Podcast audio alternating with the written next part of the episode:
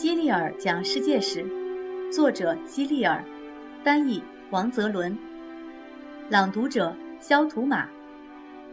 第三十九章，IHSV。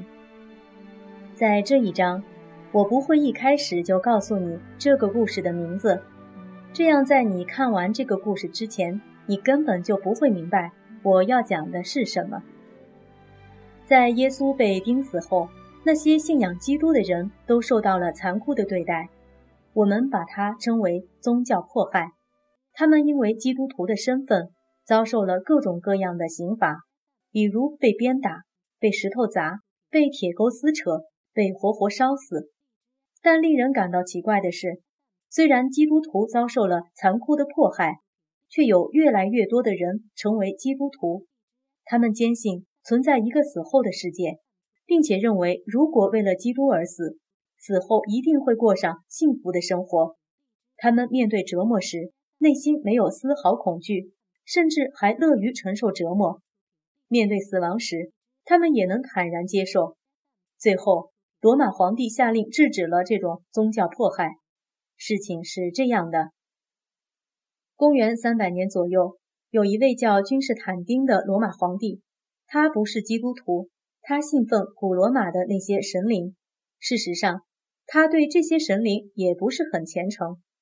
有一次，君士坦丁带着军队与敌人交战，在一天夜里，他做了一个梦，在梦里，他看到天空中有个十字架，像火焰一样，十字架下方有一行拉丁文字 “IHSV”，意思就是记着这个符号，你必将取胜。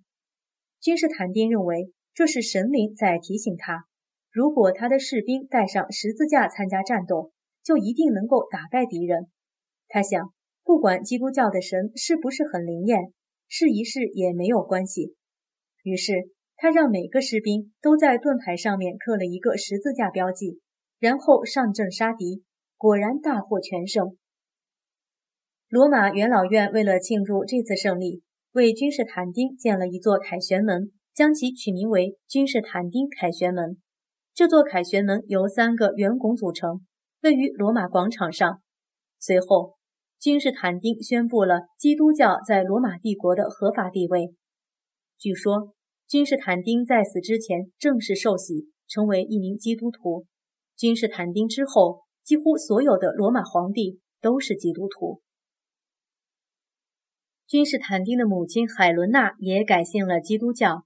他将毕生精力都献给了基督教，并且在伯利恒和橄榄山建造了许多教堂。据说，他还去巴勒斯坦找到了三百年前耶稣受难的那个十字架，并将其中的一部分带回了罗马。他死后被封为圣徒，现在人们都称他为圣海伦娜。君士坦丁建了一座教堂，就在圣彼得受难的地方。这座教堂在许多年之后被拆除。为了纪念圣彼得，人们又在原地建起了一座更大、更壮观的教堂。君士坦丁并不是很喜欢罗马城，他更希望住在拜占庭。这个城市位于罗马帝国的东部。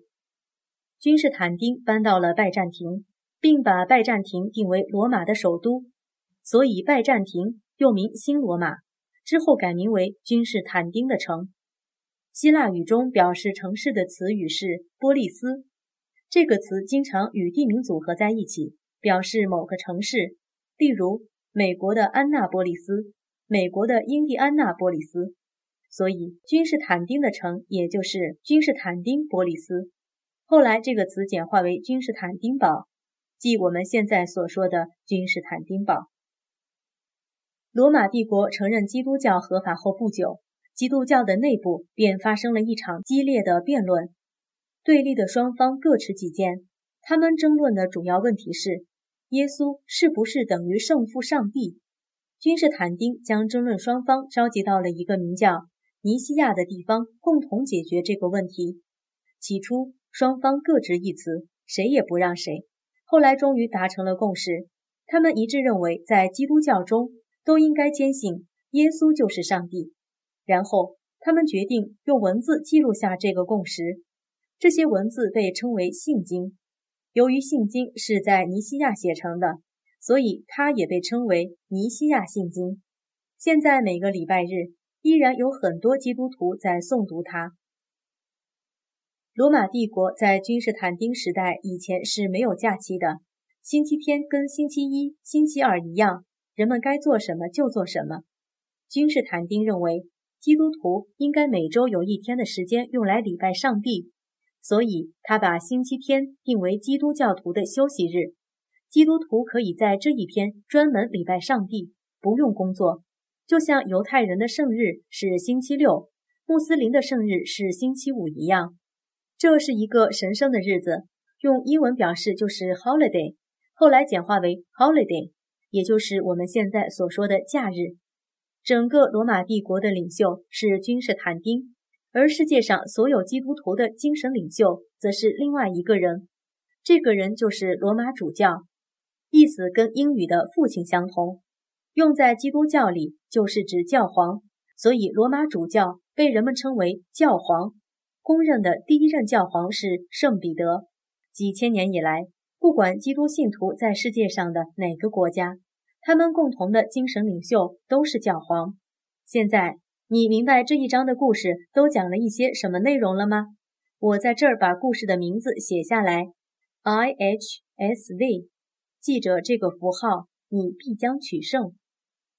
米里维桥战役，这场战役名叫米尔维安大桥战役。君士坦丁的对手是马克森提乌斯。交战前，君士坦丁梦见神灵指示他，让士兵的盾牌带上神圣的标志。于是他下令在盾牌上加上十字架。结果，君士坦丁打赢了这场战争，他也开始信仰基督教。海伦娜带回十字架。君士坦丁虽然以法令形式保护了基督教，但是这又标志着对犹太教实行迫害的开始。而且这种迫害持续了数百年之久。该图描绘的是君士坦丁和母亲从巴勒斯坦带回了耶稣受难的十字架。彼得受难，第一任罗马教皇是耶稣的门徒彼得。当时罗马教皇尼禄实施迫害基督徒的政策，他要处死彼得。彼得本来可以离开罗马，但他放弃了。他决定在罗马殉道。彼得要求把自己倒钉在十字架上。